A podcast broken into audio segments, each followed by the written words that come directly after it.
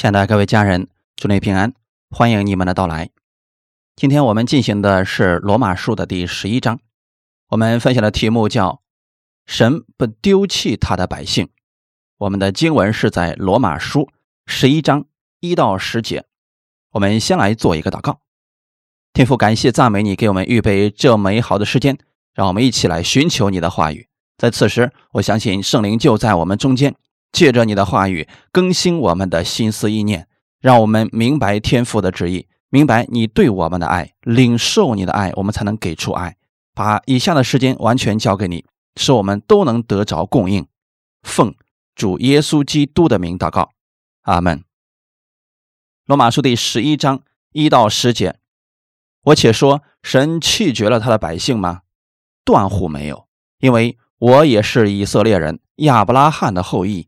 属便雅敏支派的神，并没有弃绝他预先所知道的百姓。你们岂不晓得经上论到以利亚是怎么说的呢？他在神面前怎样控告以色列人说：“主啊，他们杀了你的先知，拆了你的祭坛，只剩下我一个人，他们还要寻索我的命。”神的话是怎么说的呢？他说：“我为自己留下七千人。”是未曾向巴利屈膝的，如今也是这样，照着神的恩典，还有所留的余数，即使处于恩典，就不在乎行为，不然恩典就不是恩典了。这是怎么样呢？以色列人所求的，他们没有得着，唯有蒙拣选的人得着了，其余的就成了顽梗不化的，如经上所记。神给他们昏迷的心，眼睛不能看见，耳朵不能听见，直到今日。大卫也说：“愿他们的筵席变为网罗，变为饥坎，变为绊脚石，做他们的报应。愿他们的眼睛昏蒙，不得看见。愿你时常弯下他们的腰。”阿门。神不会丢弃他的百姓，因为以色列百姓是神所节选的子民。但是以色列百姓却弃绝了神，不愿意听神的话语，不愿意按神的教导去行。在这种情况下，看似没有了希望。那些先知也被神差遣到以色列百姓中间传讲神的话语，但他们杀了先知。神会如何处理这群百姓呢？如果按着人的个性讲，实在没有办法忍受这群百姓，可能最终会离开他们，或者说彻底的。弃掉他们，但是神没有弃绝他的百姓。这里保罗说：“我且说，神弃绝了他的百姓了吗？断乎没有。”这里给了我们极大的盼望。你明白这些以后，你就知道，就算你行为不好，神也不会丢弃你，总是给你机会悔改，转向他。也许信主后，我们还没有太多的改变，不要担心，因为以色列百姓的情况比你更糟糕。即便是这样。神也没有丢弃这群百姓，荣耀的盼望是给以色列人和世人的。当你看到神没有丢弃以色列百姓，也应该相信神不会丢弃你。神总会实现他对我们的应许。在世界各地，神都有耶稣美好的见证人。只要人肯转向神的儿子耶稣基督，神总是给他们机会回转认识他。当时的以色列人大多不接受神的话语，不顺从，甚至拒绝了神的儿子耶稣基督。那不是要神丢弃他们吗？可即便如此，即便以色列百姓如此对待耶稣，神仍然没有弃绝他的百姓。保罗用了一个词叫“断乎没有”，就是绝不可能。神借着亚伯拉罕建立了一个国。神给亚伯拉罕极大的应许和祝福，神应许是不丢弃以色列百姓。诗篇九十四篇十四节，因为耶和华必不丢弃他的百姓，也不离弃他的产业。尽管这群百姓行为很糟糕，神没有离弃他们，是因为神对他们有应许。神有话说过，神不会丢弃这群百姓。以色列百姓是神的选民，但是不代表他们会自动得救。虽然他们弃绝了神，也不代表他们没有机会得救。无论何时，当他们回转向神的时候，仍然可以得着救恩。看起来这个人今天没有接受主，有时可能会逼迫神的儿女，或者说做的事情非常可恶，但这样的人，神也没有丢弃他，给他们机会回转。弃绝原文中呢是指推开、拒绝、断绝关系，彻底不再联系。但神没有这样对待他的百姓，断乎没有，就是绝不可能，永远不会发生的。神不会废除自己的应许，也不会食言。在这里告诉我们，无论以色列人多么糟糕，多不顺从，不代表神不再给他们机会。只要他们愿意回转，神就接纳他们，这就是节选。保罗告诉我们，为什么神没有丢弃他的百姓？他用自己做了例证，说：“因为我也是以色列人，亚伯拉罕的后裔，属便雅悯支派的。”保罗证明自己本身就是以色列人，没有被神弃绝，以此证明他的同胞们也没有被神弃绝。保罗说自己是亚伯拉罕的子孙。是不被神弃绝的子孙，为什么保罗用自己做证据呢？因为他以前就是这样的人，以前逼迫信徒，自以为自己做的很正确，是捍卫律法的人，觉得自己做的很对，其实他所做的跟这群以色列百姓差不多。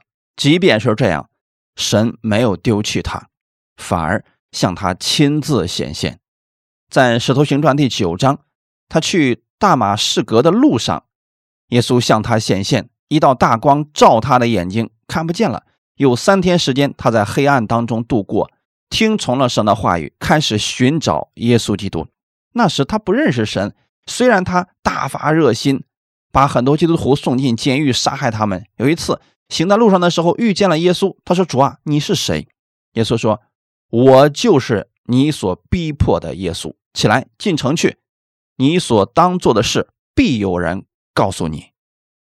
在这样的情况之下，耶稣为什么要向保罗显现呢？神要使用他。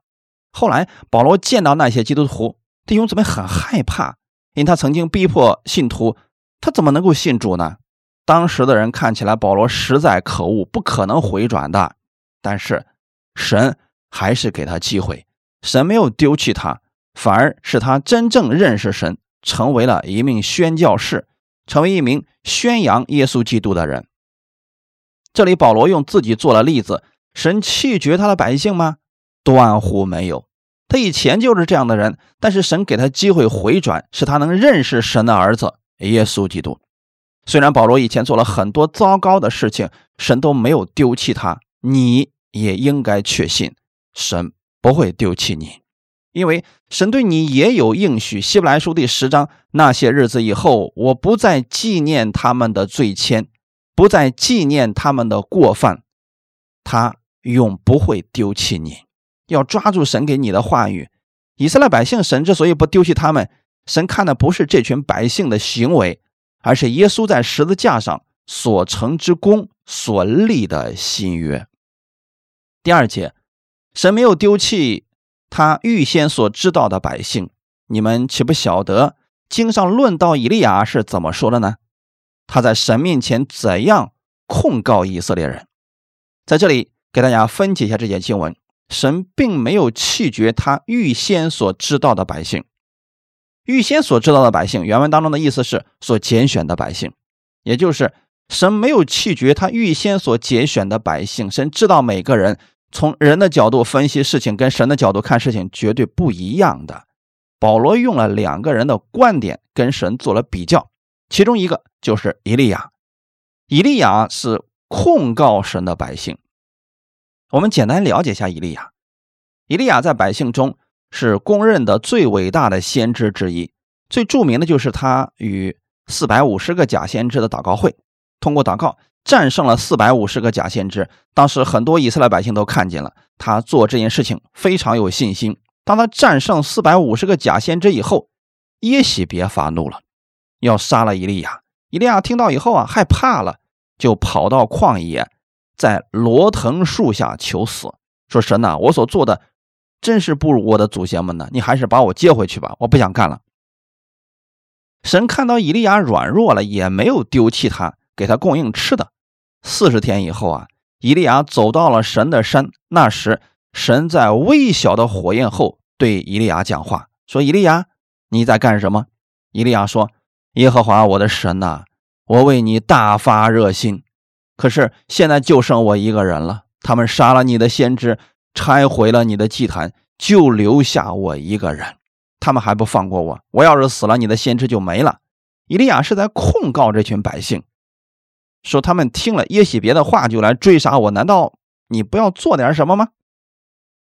这样的情况之下，神给了以利亚正确的引导。神说：“我为自己留下七千人，是未曾向巴利屈膝的。”以利亚觉得说，这群百姓实在可恶，我行了那么大的神迹，他们应该感恩戴德才对。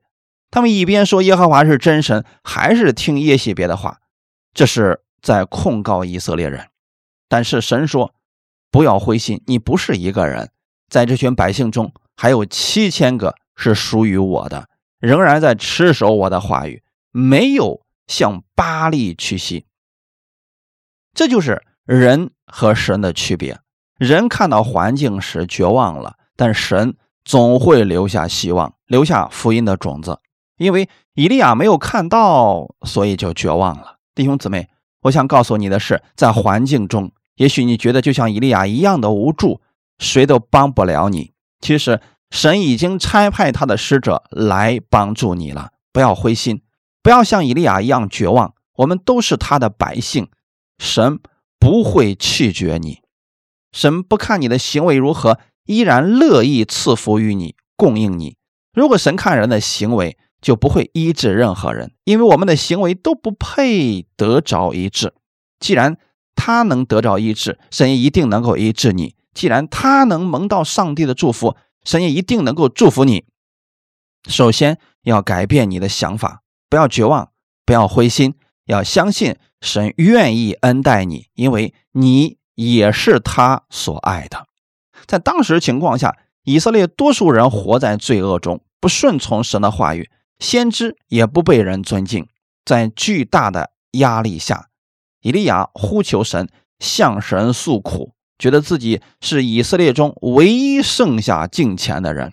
神却告诉以利亚，仍然有七千个敬虔的人。以利亚时代和现在是一样的，绝大多数人是不顺从神的，不愿意相信神，甚至拒绝神，随意支配自己的生活。真正的基督徒还会像以利亚一样受到逼迫，像当时的以色列百姓，绝大多数人不相信神。一个国里边只剩下七千人敬畏神，是何等悲哀的事情！多数人敬拜人手所造的偶像，多少人为肉体活着，这不是和我们这个时代很像吗？前两天跟一个姊妹交通。他信主没多久，他说啊，绝大多数教会都讲错了，都应该回到旧约当中，应该遵守十诫，应该遵守安息日。他决心要建立教会，一定要把星期天改到星期六聚会。他说：“我讨厌星期天聚会，星期六聚会才是符合圣经的。”看到了吗？当人随心所欲去生活的时候，我们该怎么办呢？可能我们就会怀疑自己持守的是否正确。就会像以利亚一样迷茫，但是神给了以利亚正确引导，还有七千个人是持守真理的。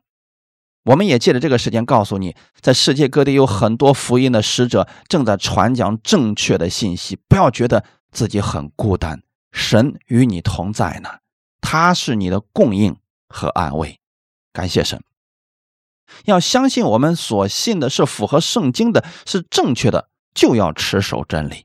再次强调，不要相信哪个名目所说的话，不管他多有名，如果他所讲的已经不符合圣经了，就不要相信。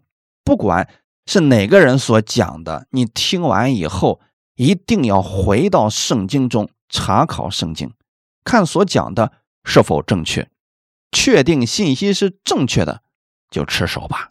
以利亚之所以他信心软弱，是觉得就剩他一个人了，大概。他也开始怀疑自己是不是走错了。神给了他正确的引导，在这幕后的时代中，为主而活、为了主耶稣荣耀而活的人确实存在。神纪念他们的付出和持守的心。神在圣经中告诉我们，以色列百姓虽然多如海沙，得救的不过是余数，是很少的一部分。不是说神没有给他们机会回转，是他们自己不愿意回转。第五节，如今也是这样，照着拣选的恩典，还有所留的余数。这里就提到了，我们有个坚定的保证：如果以色列在以利亚时代，都有渔民，神在耶稣基督里面给我们存留了丰盛的恩典。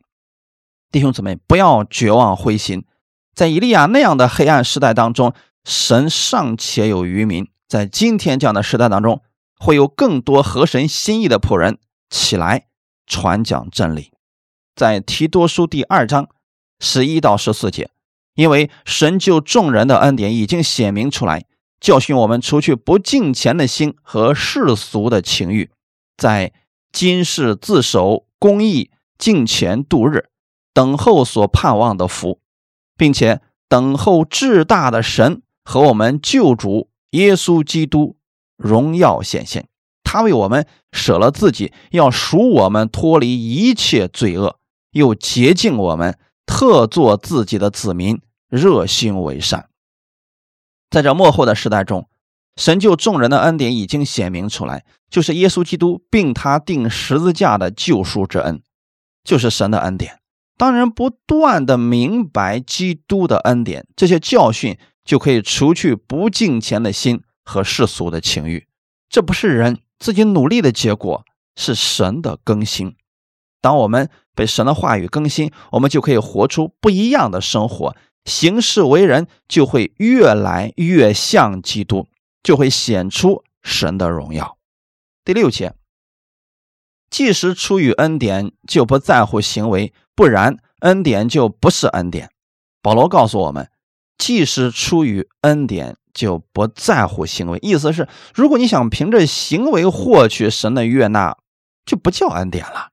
恩典是一个礼物，是不配得的。是不该得的，但神白白赐给你了，跟人的行为没有关系，跟行为有关系的就不叫恩典了。如果你觉得是你行得好、够努力而得到的，这是该得的；如果你行为不够好，但神还是愿意恩待你，这就叫恩典，因为是不配得的。神为什么愿意恩待以色列百姓呢？不是因为他们行为好。其实人心里的罪性是差不多的，他们有律法不代表他们能守得住。是什么原因神不放弃他们呢？是神与亚伯拉罕所立的约，在旧约会经常看到这句话语：神救以色列百姓脱离埃及的时候，是纪念与亚伯拉罕所立的约。神在先知时代救他们的时候说：“神纪念与他们祖宗亚伯拉罕所立的约。如果神看行为是不愿意救我们，也不该救我们，因为我们的行为并不好。但是神一次次拯救以色列百姓，让他们回头，不愿意丢弃他们，是因为神与亚伯拉罕所立的约，而神是守约的神。今天我们在哪里呢？我们不在旧约中，是在新约之下。”新约又被称为是恩典之约，神看的是他与耶稣基督所立的约，这约是用耶稣的血所立的。在逾越节的那个晚上，耶稣要上十字架了，饭后也照样拿起杯来说：“这杯是用我血所立的新约，是为你们流出来的。新约是从这里来的，耶稣基督为我们流出宝血后，新约就开始了。”不是凭着我们的行为被神认可，神一次次赦免我们、饶恕我们、医治我们，是因为耶稣的血。因着耶稣的血，我们一切的罪都被洗干净了。神不再纪念我们的罪。这一切不是因为你行为好，而是因为耶稣基督的缘故。他为我们的罪而死，他的圣洁成为了我们的圣洁。因着耶稣，我们完全被天父接纳了。很多人把圣洁当成动词，就是不断的改变自己。其实圣洁是一个礼物，就像救恩一样。圣洁的意思是分别出来，你不是努力成为圣洁，因着耶稣，你已经是圣洁了，是耶稣基督的圣洁在你身上。如果是行为，就不叫恩典了。但是在恩典之下，会带出好行为，因为行为是果子。如果你愿意接受神的恩典，不是凭着你的行为，乃是凭着基督的血，你就可以得着。生活中要想突破人际关系、贫穷、疾病，千万不要只凭着行为，要不然人很容易走入极端。当一些坏事接二连三发生时，人第一个会想到是不是我自己哪里出什么问题犯罪了？很多人因为在律法下受多年的教导，一直被这种思想所捆绑，被教导说神绝对不会有问题，有问题的一定是你。为什么这些坏事会临到你身上呢？为什么神允许这样的事情发生在你身上呢？想想看，你是不是远离神了？是不是不够爱神？是不是做的不够好？没有服侍神，没有十一奉献等等。如果总是把焦点放在自己身上，会发现自己有很多亏欠神的事情。得出来的结论是，因为自己行为不够好，所以神丢弃了自己。这样的结论是违背圣经的。以色列百姓那么背逆神，神都没有丢弃他们，神又怎么会丢弃你呢？更何况。你与神之间是有永远的血约，耶稣基督的血永远不会过期的。你又怎么能得出神丢弃你不再看顾你的结论呢？如果你得出这样的结论，一定要调整一下，那是错误的结论。不要相信这样的结论。就算你的行为很糟糕，请记得，神永远不会丢弃你，因为神看的不是你的行为。要把我们一切的目光放在耶稣那里。如果神丢弃了耶稣，可能会丢弃你。如果神不再爱耶稣了，神就不再爱你；或者说，神觉得耶稣没有担当我们所有的罪，还需要在你身上继续找到罪。弟兄姊妹，要多默想这些问题的答案是什么，因为耶稣代替你的罪。如果耶稣还有罪，那么你身上就还有。即使处于恩典，就不在乎行为。愿意弟兄姊妹把这句话放在心里。经常默想，特别是后面那句话语，不然恩典就不是恩典了。意思是，如果在恩典中加入行为，那就不是恩典了。第七节，这是怎么样呢？以色列人所求的，他们没有得着。以色列人求的是什么呢？前面刚刚提到恩典和行为，后面就提到了以色列人所求的，他们没有得着。他们求的正是努力改正自己的行为。以此讨神的喜悦，努力遵守律法，以此获取神的认可。这就是以色列百姓所求的，总是在求洁净自己。很多教会依然还在这样教导：要么努力洁净自己，哎，洗净自己，再来寻求神。这跟以色列百姓所求的是一样的。每次大祭司见神的时候，必须要洁净自己。才能去见神。其实啊，正因为你身上有许多污秽，心里有许多挣扎，有许多污秽的思想捆绑你，你需要来到耶稣面前，让他的话语洁净你、洗净你。这就是新旧约的区别：一个是靠自己努力洁净，一个是靠耶稣基督洁净。你觉得哪个会洗得更干净呢？以色列百姓所求的。是通过自己的行为得着神的祝福，却没有得着。如果你还想走以色列百姓的老路，你是不会得着的。如果你寻求人，比如说听说某个牧师的灵性可高了，一定要找到他给我祷告；听说某个地方祷告可灵了，一定要去那里祷告，神才会听。如果有这样的想法，就是在律法之下。弟兄姊妹，你知道祷告最灵的地方在哪里呢？有人死守圣经，说神教导我们的一定要遵守，特别是教导十诫的那些人，我会建议他们这样去做：每年三次去耶路撒冷敬拜神吧，因为你要守十诫，就遵守所有的吧。在哭墙那里祷告吧，那里是绝对灵。为什么呢？好多犹太人都在那里呢，虔诚的人都在那，难道你不应该去吗？弟兄姊妹，请记得，我们不是靠行为。如果你求的是以色列百姓所求的，你会跟他们有一样的结果，得不着。后面有句话就是说，唯蒙节选的人得着了，其余的人就成了顽梗不化的。蒙节选的人是什么意思呢？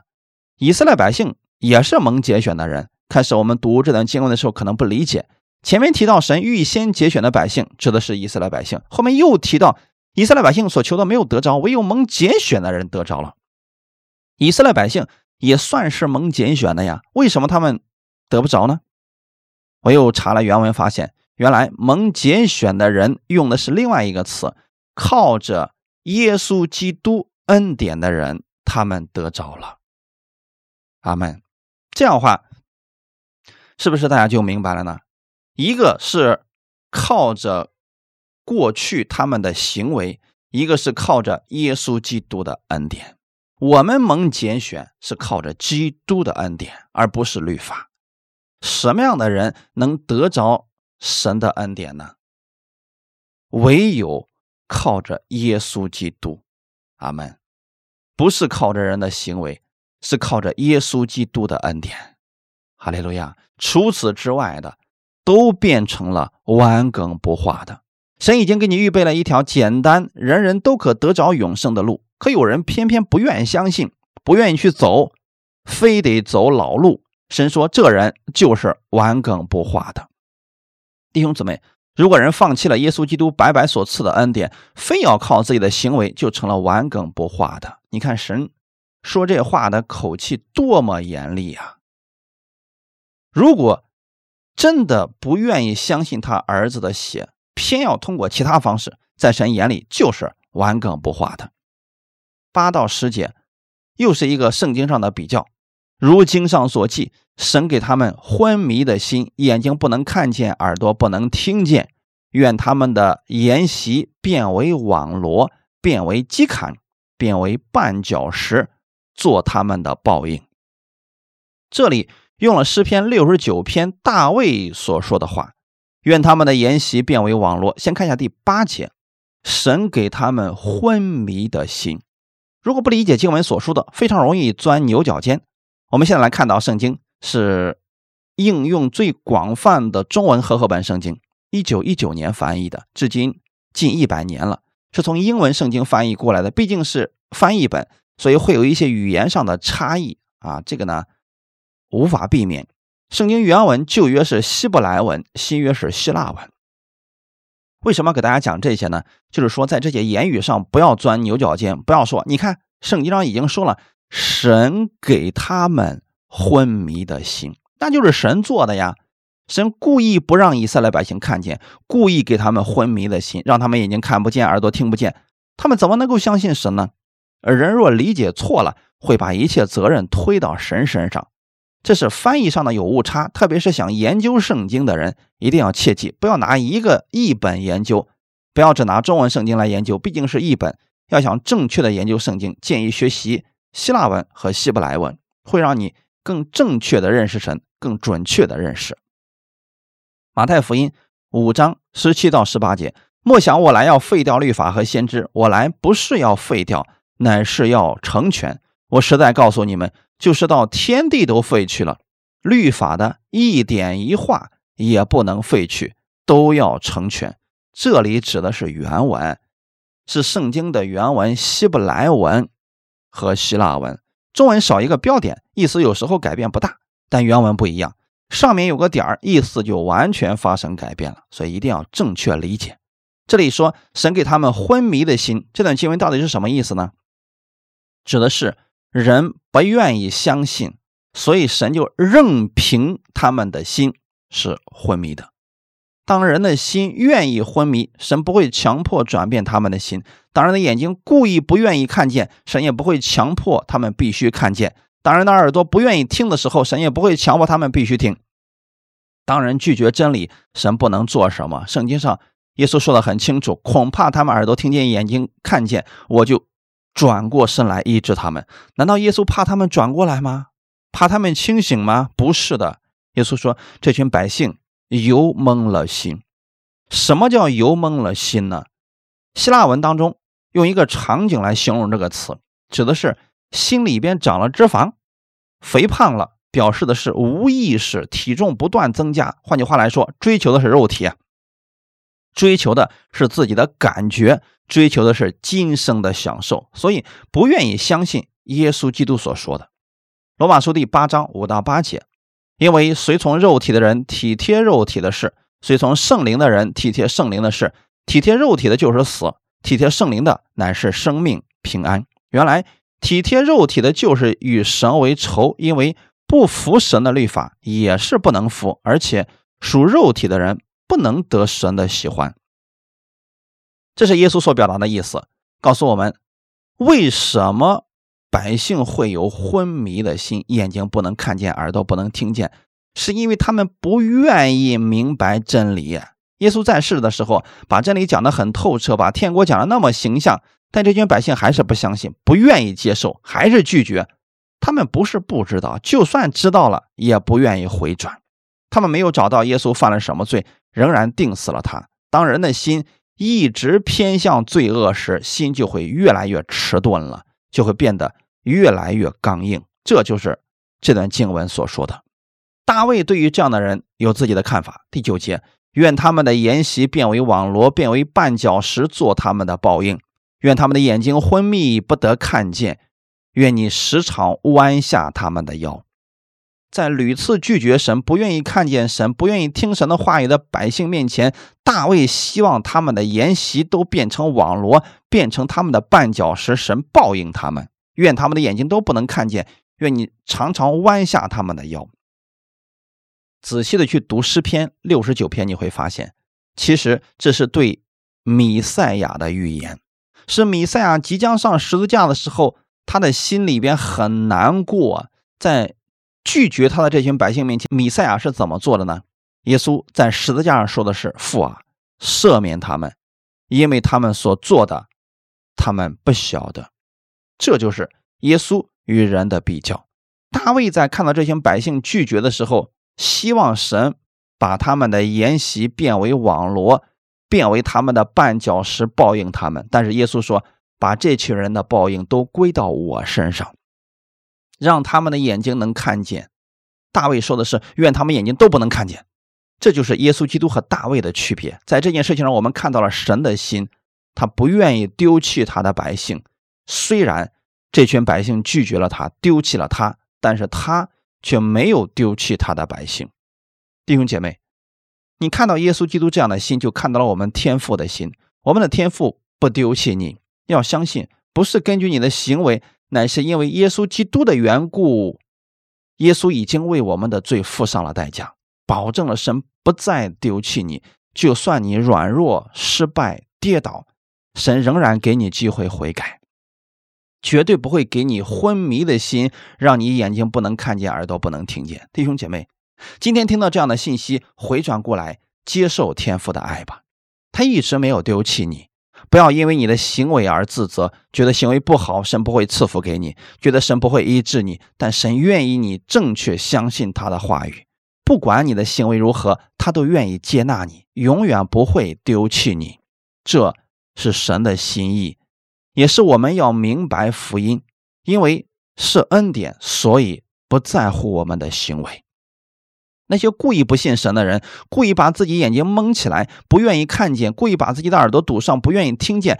神在这些漠视福音、拒绝耶稣的人面前，神仍然给他们回转的机会。神对我们的接纳和宽恕，绝对不是人所能想到的。神把救恩、丰盛的祝福赐给我们，只要我们愿意相信他、接受他，就可以得着。相信神是乐意帮助我们，是白白赐给我们恩典的神。当不明白神的这个祝福的时候，人就会疑惑。但是当你知道了神不丢弃你，你就不会在疑惑当中徘徊，因为你知道天父一直爱你，愿意帮助你。在你跌倒的时候，他会拉起你，医治你的疾病。因耶稣所受的鞭伤，你就可以领受他的健康，领受他的医治。感谢神，因为我们靠的是耶稣基督，所以可以得着这样的祝福。一起祷告。天父，我们特别感谢赞美你，把这样的话语赐给我们。你不是根据我们的行为才恩待我们，乃是因着耶稣的缘故，你已经完全接纳了我。你有多么的爱耶稣，就何等爱我。我知道你绝对不会丢弃我。感谢天父如此的爱，我是你喜悦的孩子。我愿意靠着你的恩典活出不一样的生活。愿一切荣耀都归给你。奉耶稣基督的名祷告，阿门。